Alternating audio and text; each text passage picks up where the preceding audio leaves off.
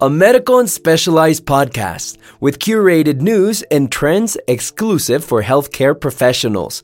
This is the Health Connect podcast from Viatris. Welcome to Health Connect, the podcast for health professionals through which we will share the latest news and information on science and technology in the medical field. In this episode, we present three investigations that show the current development of artificial intelligence, or AI, for the detection of pulmonary embolism, a condition that, as we know it, is life threatening and challenging to diagnose. First, we discuss a deep neural network model for the detection of pulmonary embolism from computed tomography angiograms. Next, a machine learning approach aims to improve the screening process using electrocardiogram signals.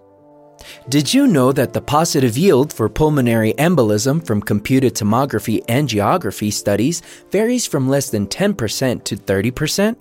For example, in a 2020 multi-center analysis of US medical centers, only 3.1% of computed tomography scans were positive for PE. Given the lack of specificity that characterizes the symptoms of pulmonary embolism, its confirmatory diagnosis requires the use of various thoracic imaging modalities, most commonly computed tomography pulmonary angiography, abbreviated as CTPA. Despite being the gold standard for diagnosis, we know that this method presents several problems. First, pretest probability and exclusion criteria are rarely used in routine clinical practice, and a general increase in the use of CT emergency imaging has been reported. This brings us to the second factor, as an accurate interpretation of a CTPA requires expertise and time, so high workloads and resulting fatigue can cause diagnostic errors, particularly in emergency radiology. Based on this problem, the research team led by Dr. Heidi Huhtanen developed and evaluated a deep neural network model that could automatically detect pulmonary embolism from CTPA using only weakly labeled training data. This latter feature is of particular relevance as a requirement for densely annotated training data has prevented the adoption of several models for the diagnosis of pulmonary embolism in real clinical settings, where creating a large data set could be unrealistic. The need for a large magnitude of annotated training data is a limiting factor that has been noted in both modern artificial intelligence systems and computer aided detection models an earlier technology that, while increasing reader sensitivity, had the significant drawback of a high yield of false positives. These are not only a cause of frustration for radiologists, but may also increase the risk of false diagnosis due to the so called automation bias, that is, the tendency of humans to favor the machine made decision. To develop their model, CTPA scans with readily available 3mm axial slices were chosen from a retrospective cohort, giving a total of 608 CTPAs for the training and validation set, and 204 CTPAs for testing. These datasets are smaller than those reported in other similar studies all CTPAs were interpreted visually, manually labeling them as positive if they included even just one unequivocal embolus and negative if there was none. The decision to annotate imaging data by assigning binary labels on slice based levels instead of annotations for each distinct embolus aimed to minimize manual work. Also, as mentioned earlier, it was intended to test whether limited data annotation could be sufficient for a deep learning approach to achieve reasonable results. In the training set, the labeling work was performed by a radiology resident instructed by a board certified radiologist with 14 years of experience. For the test set, all scans and slices were labeled in consensus to achieve a better reference standard. No significant differences were observed between the training and test sets in terms of patient demographics, type of scanner used, or the time lapse in which the scans were acquired. Besides, the data sets did not include the same patients. Next, CT scans were processed as a series of axial slices, using both a 2D convolutional neural network to analyze individual slices, which we call by its abbreviation CNN, and a long short term memory network, which we call LSTM. This combination has previously been shown to be useful when handling weakly annotated CT data. Two versions of the model were created. The first, which we call Model A, was pre trained with a dataset consisting of over 100,000 chest radiographs. The second model, or Model B, used a dataset of over 14 million natural images for its pre training. A five-fold cross validation was used in both models. Then, for the development of a training set, a total of 52,752 slices were included, 14% positive for pulmonary embolism. Likewise, a test set was constructed with a total of 17,778 slices. 16% of them were positive. Since the ratio of positive to negative slices was very unbalanced, the authors augmented the data. The final training set for the CNN models consisted of approximately 100,000 slices. Half were negative and half were positive. The final combination of models A and B produced stack based and slice based predictions, and since the LSTM handled the stack level data, which were already balanced, the augmented data were not used in training this part of the model. The results of Huhtanen and colleagues published in 2022 showed that both models achieved excellent results for pulmonary embolism detection at the stack based level.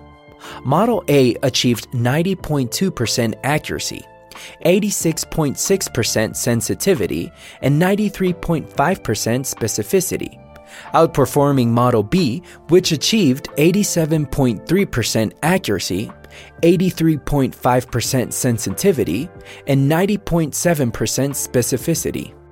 At the slice based level, both models performed well. Model A achieved 92.3% accuracy, 90.1% sensitivity, and 92.7% specificity. Once again, Model A outperformed Model B, which achieved 90.1% accuracy, 90.8% sensitivity, and 89.9% specificity. Nevertheless, it should be noted that in this slice based predictions, Model A only achieved 69.9% positive predictive value, while Model B reached 62.3% compared to 92.3% and 89.0% in the slice based predictions, respectively.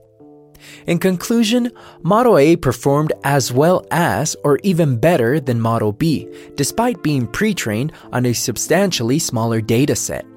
These promising findings indicate that this model could be adopted in small clinical settings with limited resources as an aid in emergency reading settings to reduce errors, as a pre screening tool that does not require the exact location of the embolism, or even in oncology patients, where a delay of several days in reading CT scans is common.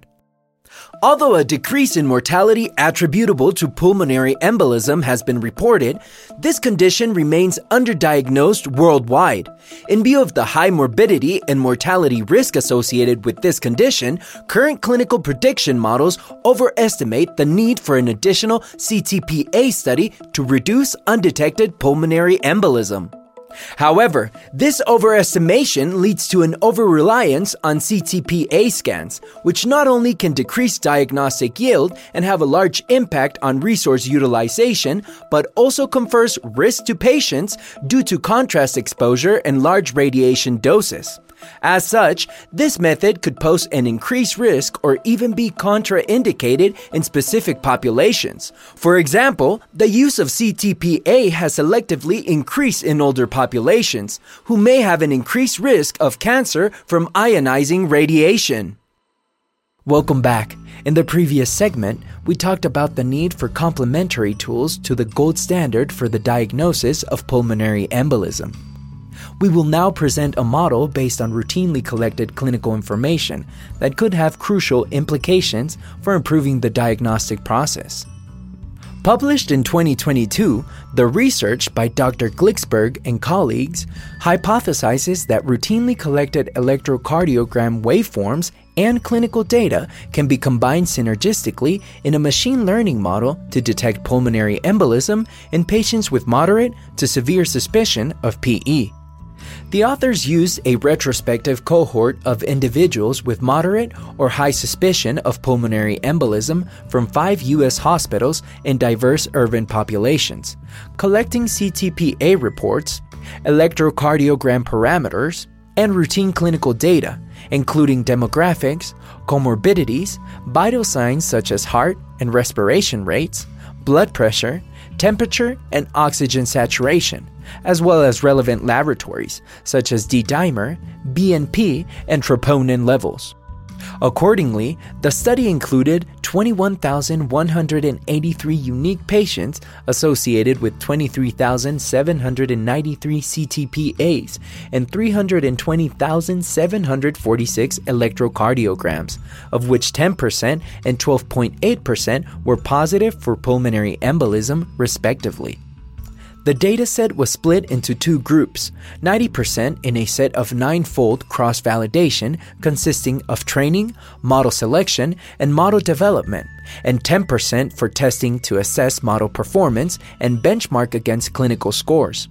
For the split process, all unique patients were selected based on whether they had at least one CTPA scan positive for pulmonary embolism or not. Data was then labeled using a two stage approach. First, natural language processing pattern matching identified the negative reports for a pulmonary embolism. Then, the authors used a team of resident physicians to note the presence, chronicity, and vascular location of the embolism in the remaining reports. Thus, electrocardiograms were labeled as positive for pulmonary embolism if they were recorded within 24 hours of a positive CTPA scan. The electrocardiograms taken after 24 hours of the CTPA were discarded. Similarly, if the CTPA was labeled as negative, the electrocardiogram was labeled negative as well.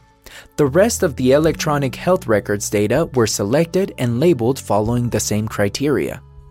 A review of the participant population revealed that the mean age was 57.9 years, and the most common comorbidities were hypertension in 35.2% and cancer in 23.8%.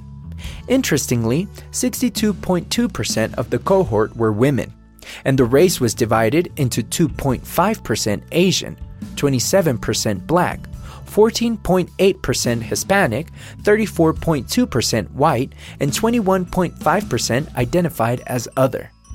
Since white men tend to be overrepresented in the training data, this model has the advantage of having been trained on a diverse population. As a result, its performance is comparable across gender and race stratifications. Positive CTPAs were more frequent in older patients. Those aged 60.7 years have more positives compared to those aged 57.6 years. Also, there was a 14.9% greater likelihood of having a PE positive CTPA in those with a history of deep vein thrombosis or pulmonary embolism, compared to 8.2% in those with no history. Another factor that increased the odds of pulmonary embolism was higher heart rates, where 93.1 beats per minute posed a greater risk than 90.3 beats. Furthermore, the risk also increased with D-dimer levels of 6.5 fibrinogen equivalent units per milliliter at admission versus 2.3 milligrams per milliliter. Finally, among the positive CTPA, 5.2% had a truncal pulmonary embolism, 21.1% had a main PE, 28.4% had a lobar PE, and 45.3% had segmental PE. Afterwards, the researchers developed three machine learning predictive models.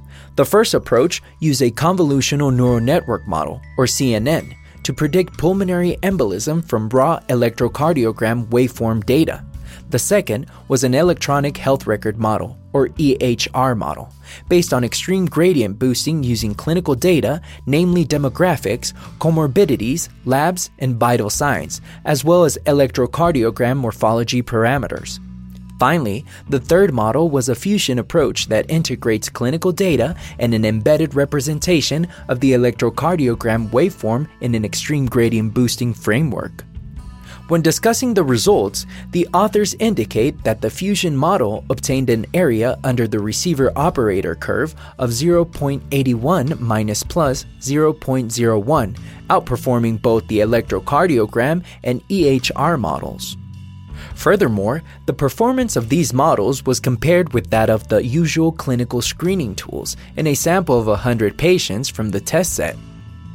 In this comparison, the fusion model also achieved higher sensitivity and specificity than four commonly evaluated clinical scores, namely the Wells criteria, the revised Geneva score, the pulmonary embolism rule criteria, and the four level pulmonary embolism clinical probability score, which achieved an area under the ROC curve ranging from 0.50 to 0.58 and a specificity of up to 0.05, compared with the specificity of 0.18 and area under the ROC curve of 0.84 minus plus 0.01 achieved in the fusion model. However, one of the most interesting findings comes from the successful integration of raw electrocardiogram waveforms to improve outcome prediction, as these could contain information beyond that provided by traditional electrocardiographic measurements. As the authors state, if these data had not been detected by these deep learning models, they would be imperceptible to the clinician. In the words of the researchers, it is possible that this framework is detecting subtle electrocardiographic signs of increased predisposition to thrombus formation.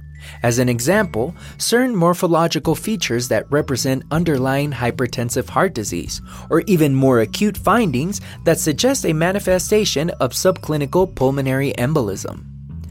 While we have discussed the diagnostic needs around pulmonary embolism, much remains to be said about the development of predictive tools to enable timely intervention.